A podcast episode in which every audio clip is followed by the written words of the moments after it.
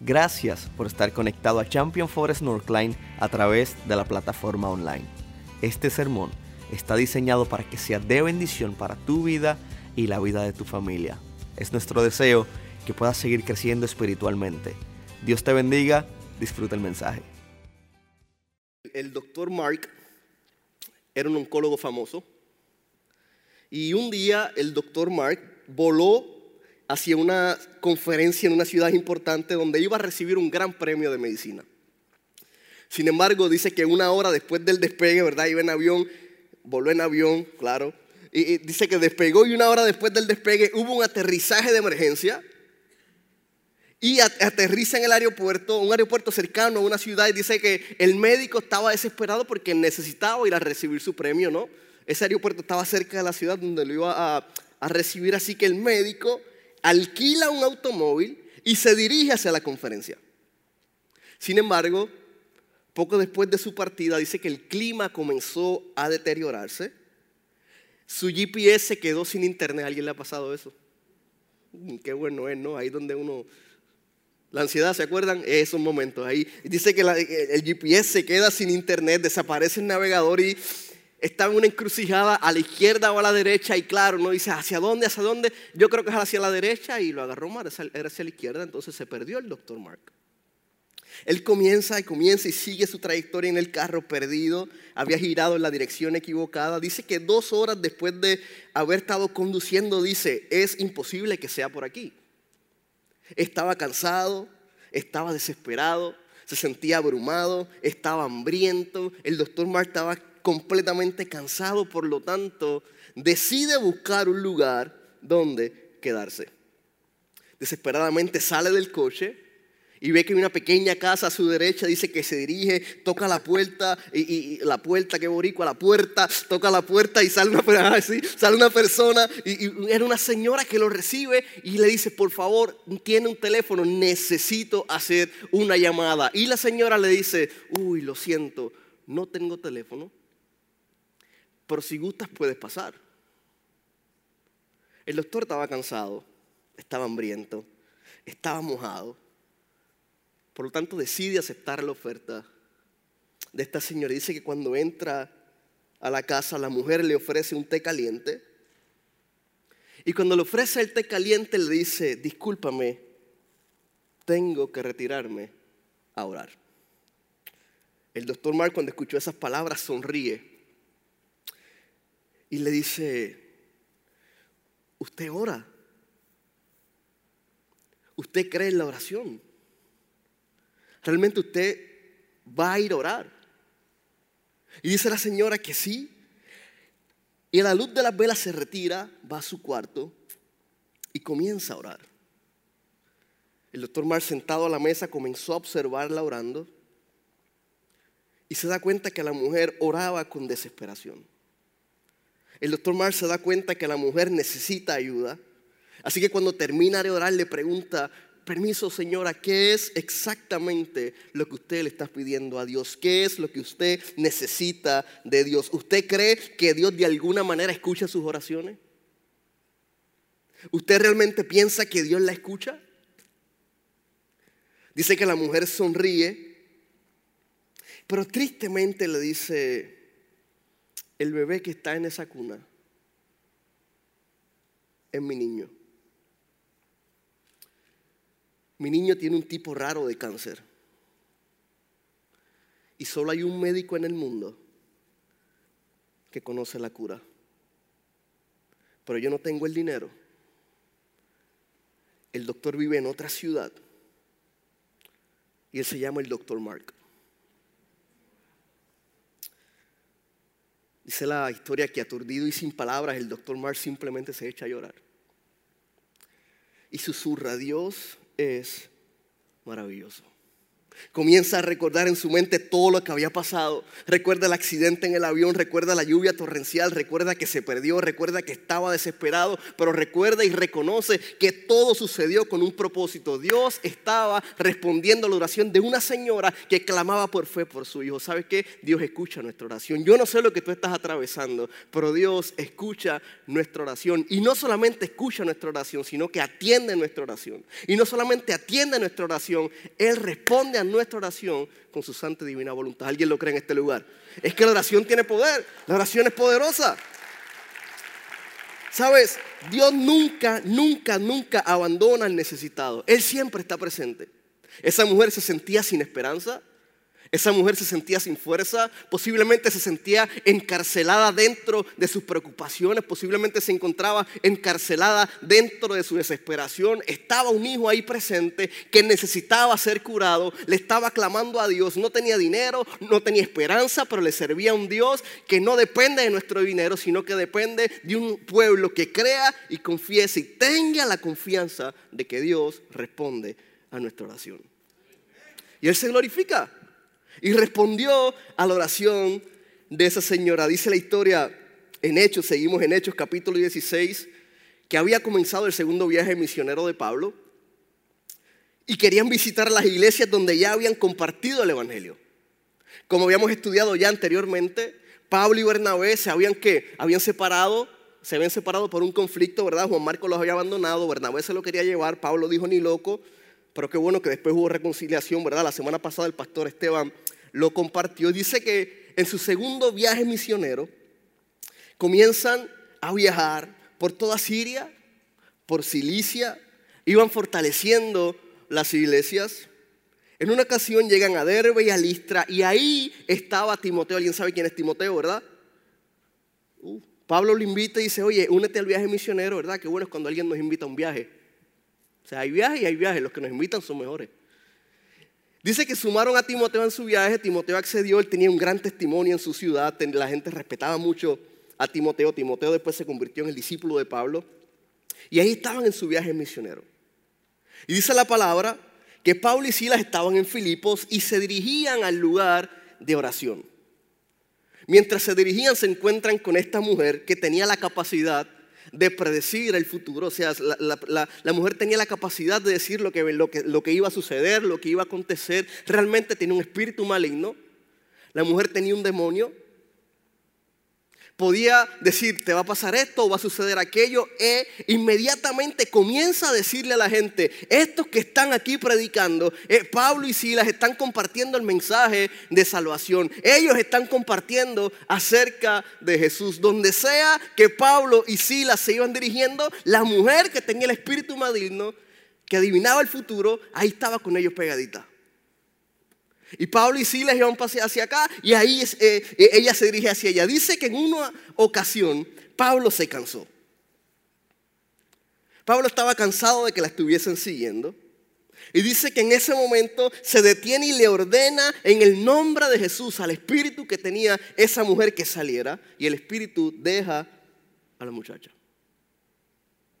Hubo libertad. Cuando los amos de la muchacha ven lo que había acontecido, claro, habían amos que generaban dinero de lo que, estaba haciendo la muchacha. O sea, ella adivinaba el futuro y ellos cobraban. ¿Se les parece algo por ahí?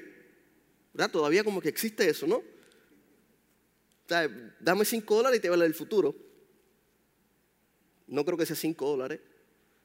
Habían amos que se aprovechaban de la situación de la muchacha. Y dice que cuando Pablo le ordena al espíritu que saliera, los amos se molestaron por lo que había acontecido. Estaban diciendo, aquí vamos a perder dinero. O sea, ella no tenía el negocio corriendo.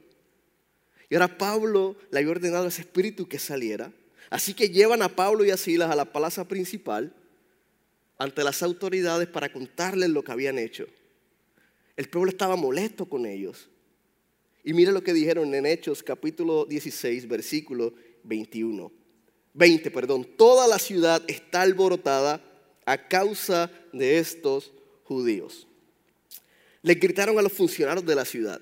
Enseñan costumbres que nosotros los romanos no podemos practicar porque son ilegales. Inmediatamente les acusaron de manera ofensiva de ser judíos siendo romanos. Y dijeron que habían alborotado y estaban enseñando costumbres que eran ilícitas para los romanos. Todas esas acusaciones eran falsas y tenían el, ánimo de ser vengativos por lo que ellos habían hecho. Dice que todo el pueblo estuvo en su contra. Por lo tanto, le ordenaron a Pablo y a Silas que se quitaran los vestidos y comenzaron a golpearlos. Después de una gran golpiza, lo meten en la cárcel y le ordenaron al carcelero que no los dejara escapar por ningún motivo. Está Pablo, está Silas, dirigiéndose, fortaleciendo las iglesias, le ordenan a un espíritu maligno que abandone a una muchacha, los amos se molestan, lo llevan a los funcionarios, ellos dicen, no, que se vayan a la cárcel, lo meten a la cárcel, pero no a cualquier cárcel. Lo metieron al fondo del calabozo para asegurar que no se escaparan.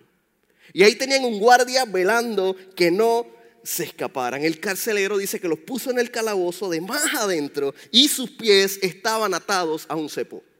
Un cepo es una trampa para cazar animales que consiste en dos piezas generalmente de madera armadas con punta de hierro y mientras la persona se mueve o el animal se mueve, dice que el cepo aprieta más para que esa persona o ese animal no pueda salirse. Y dice que los pies estaban atados a los cepos. El carcelero quería asegurar que por ningún motivo Pablo y Silas se escaparan. Así que los metió en una cárcel de máxima seguridad. Pablo y Silas en medio de su viaje misionero,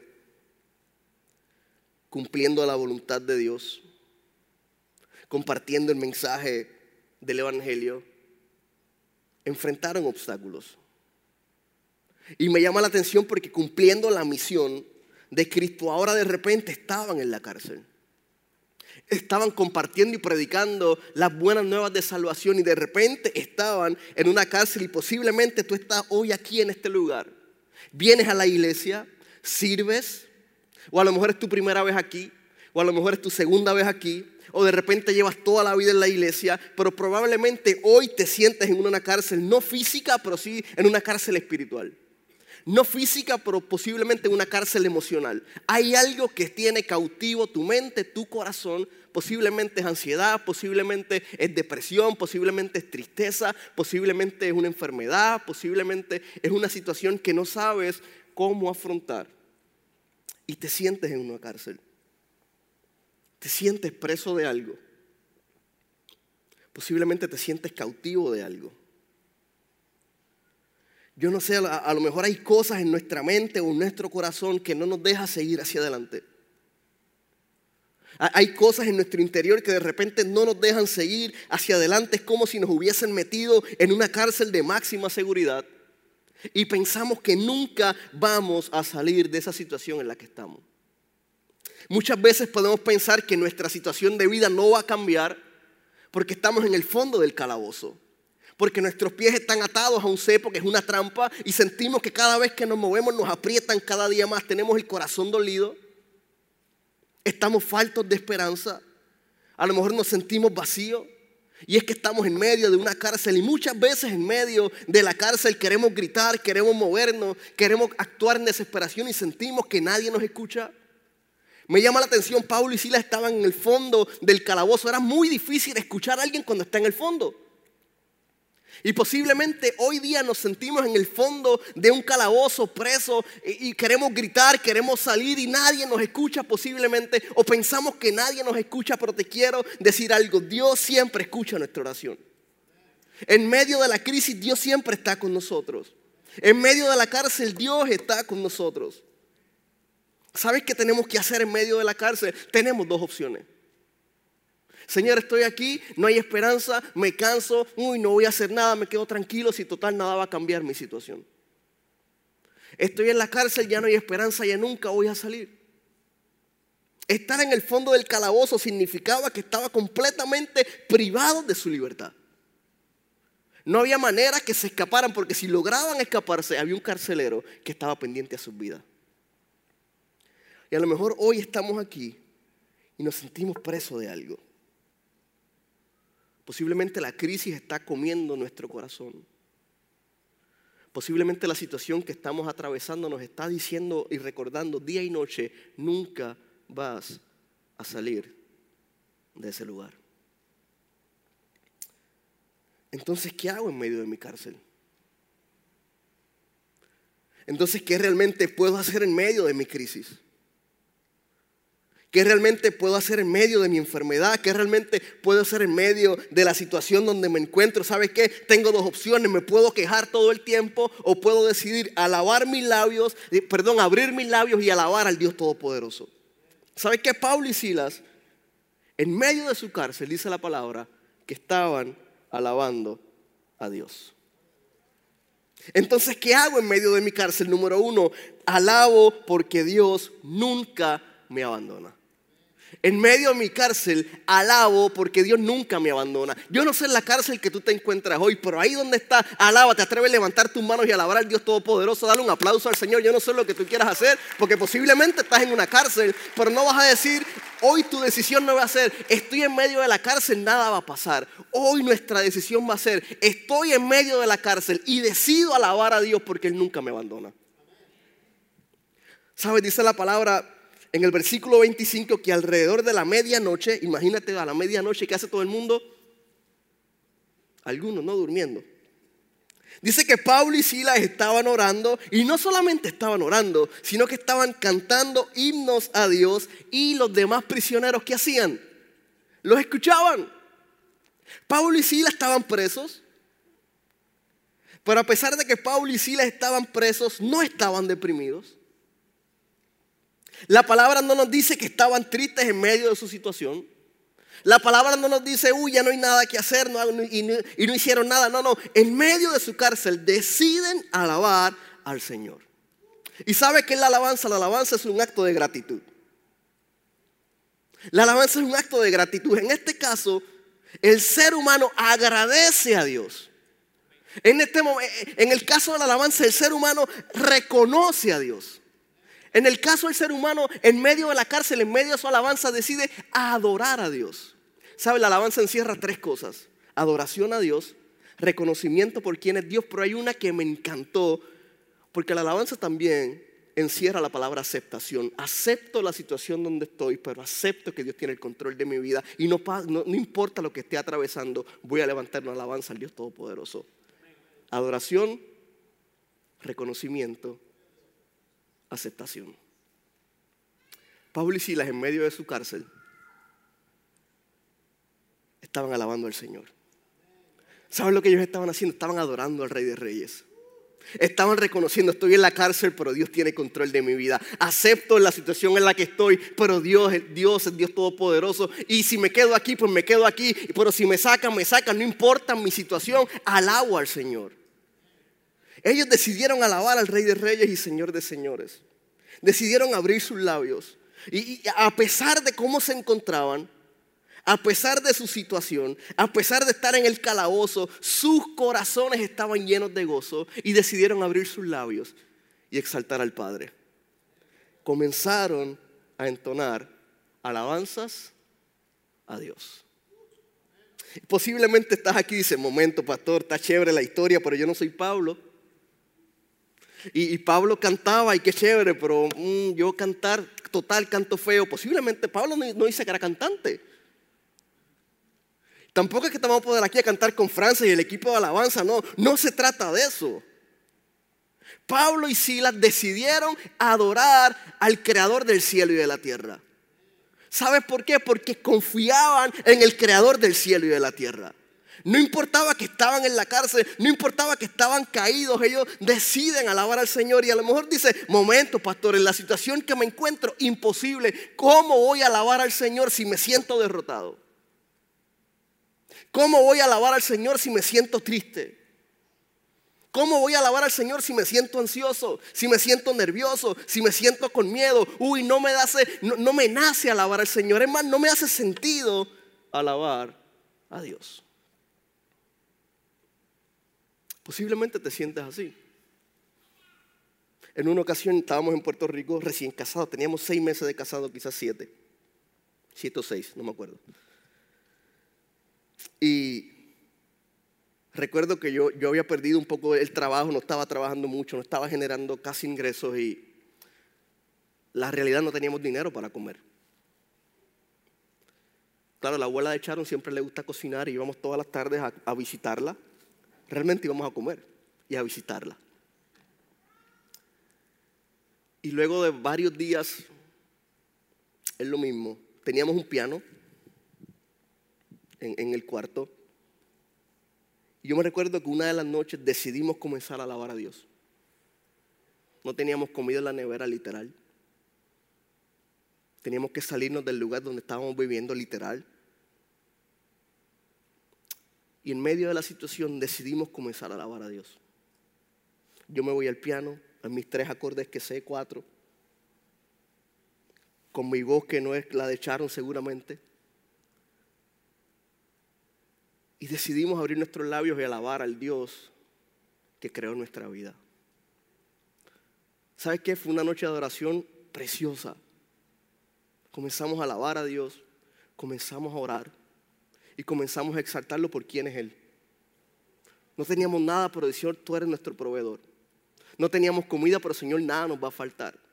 ¿Sabes qué? Estábamos en medio de una cárcel, pero Dios nos daba la paz que sobrepasa todo entendimiento. Señor, te alabamos, te exaltamos y comenzamos a alabar al Señor, comenzamos a orar. ¿Sabes qué? Yo no sé, pero Dios hace milagros. De repente la semana próxima a ella le dan un trabajo, nos movemos a otra casa, tuvimos otra casa para pudimos alquilar. Dios comenzó a proveer a nuestra vida. ¿Y sabes qué? No lo hice yo, no lo hizo ella, es que la alabanza tiene poder y yo creo que Dios hace milagros en medio de la alabanza. Posiblemente tu corazón está triste, posiblemente tu corazón está cautivo, posiblemente te sientes preso, no tienes ganas de adorar, posiblemente estabas como nosotros en aquella ocasión, no tienes trabajo, posiblemente hay crisis en tu matrimonio, posiblemente hay una enfermedad que ha tocado tu vida, pero te digo algo, abre tus labios en fe porque Dios va a hacer un milagro en tu vida.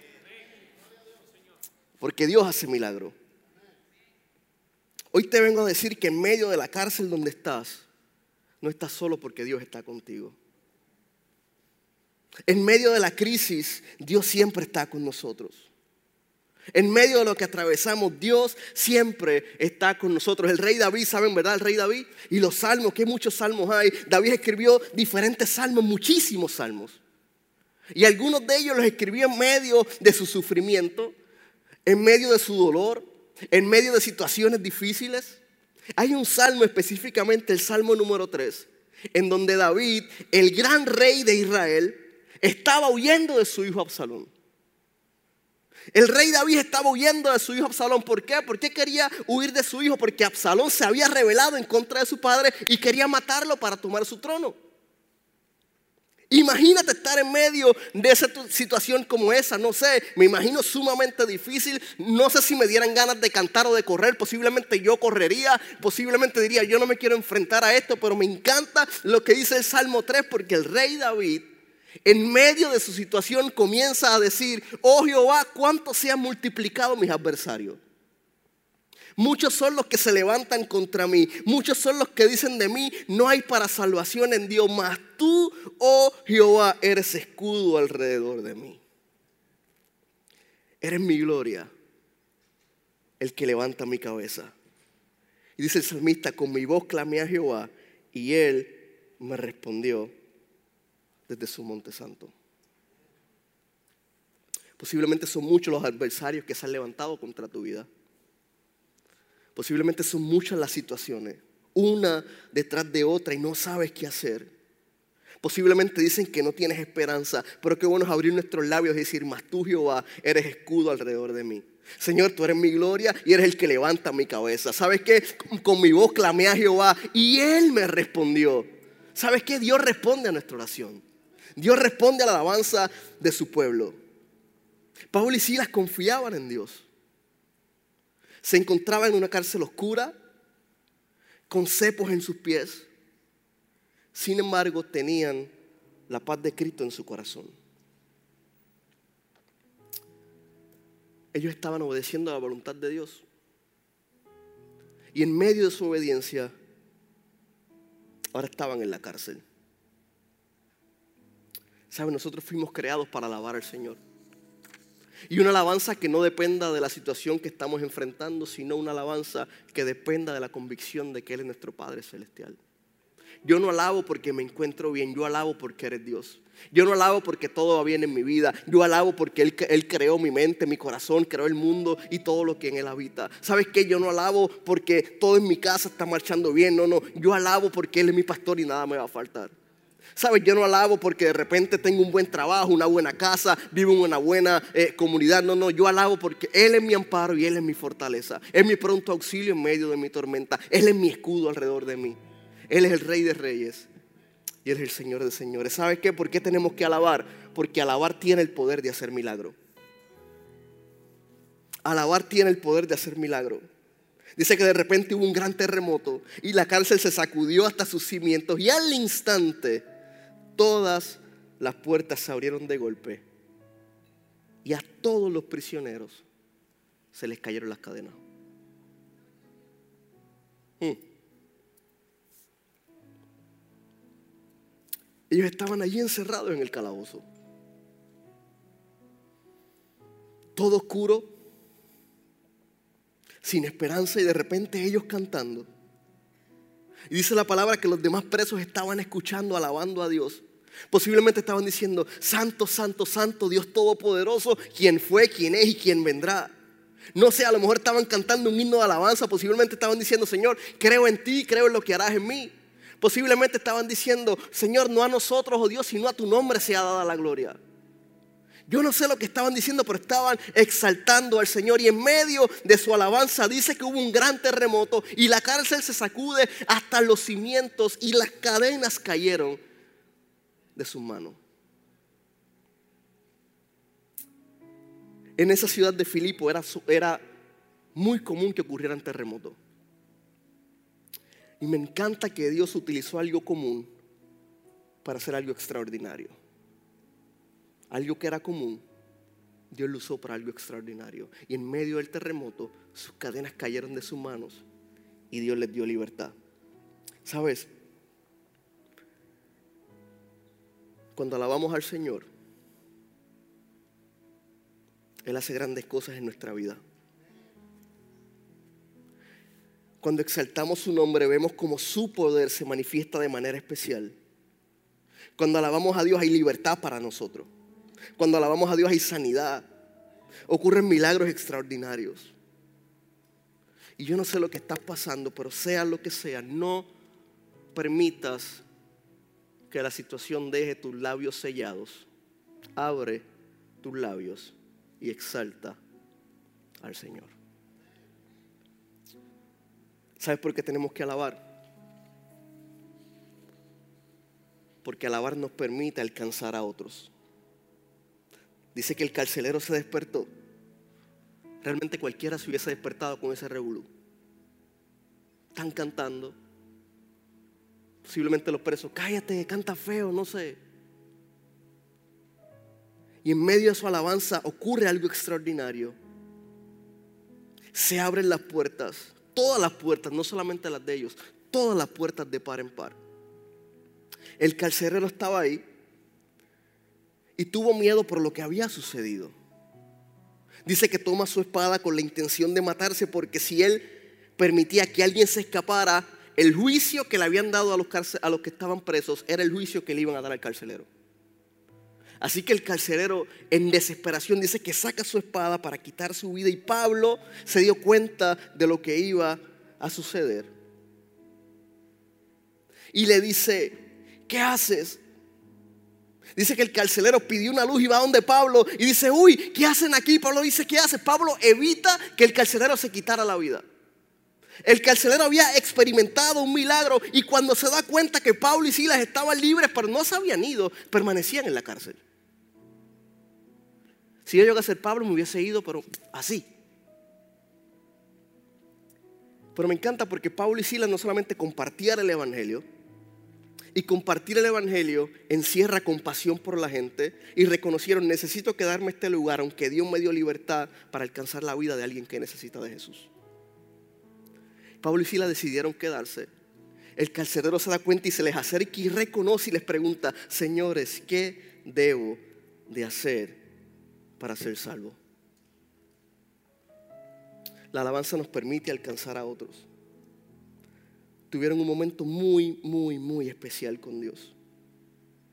Después de haber experimentado un milagro en el cual las puertas se abrieron, donde sus cadenas cayeron, Dios les da la oportunidad de compartir el mensaje de salvación con una persona que necesitaba que las cadenas de su corazón también fueran rotas.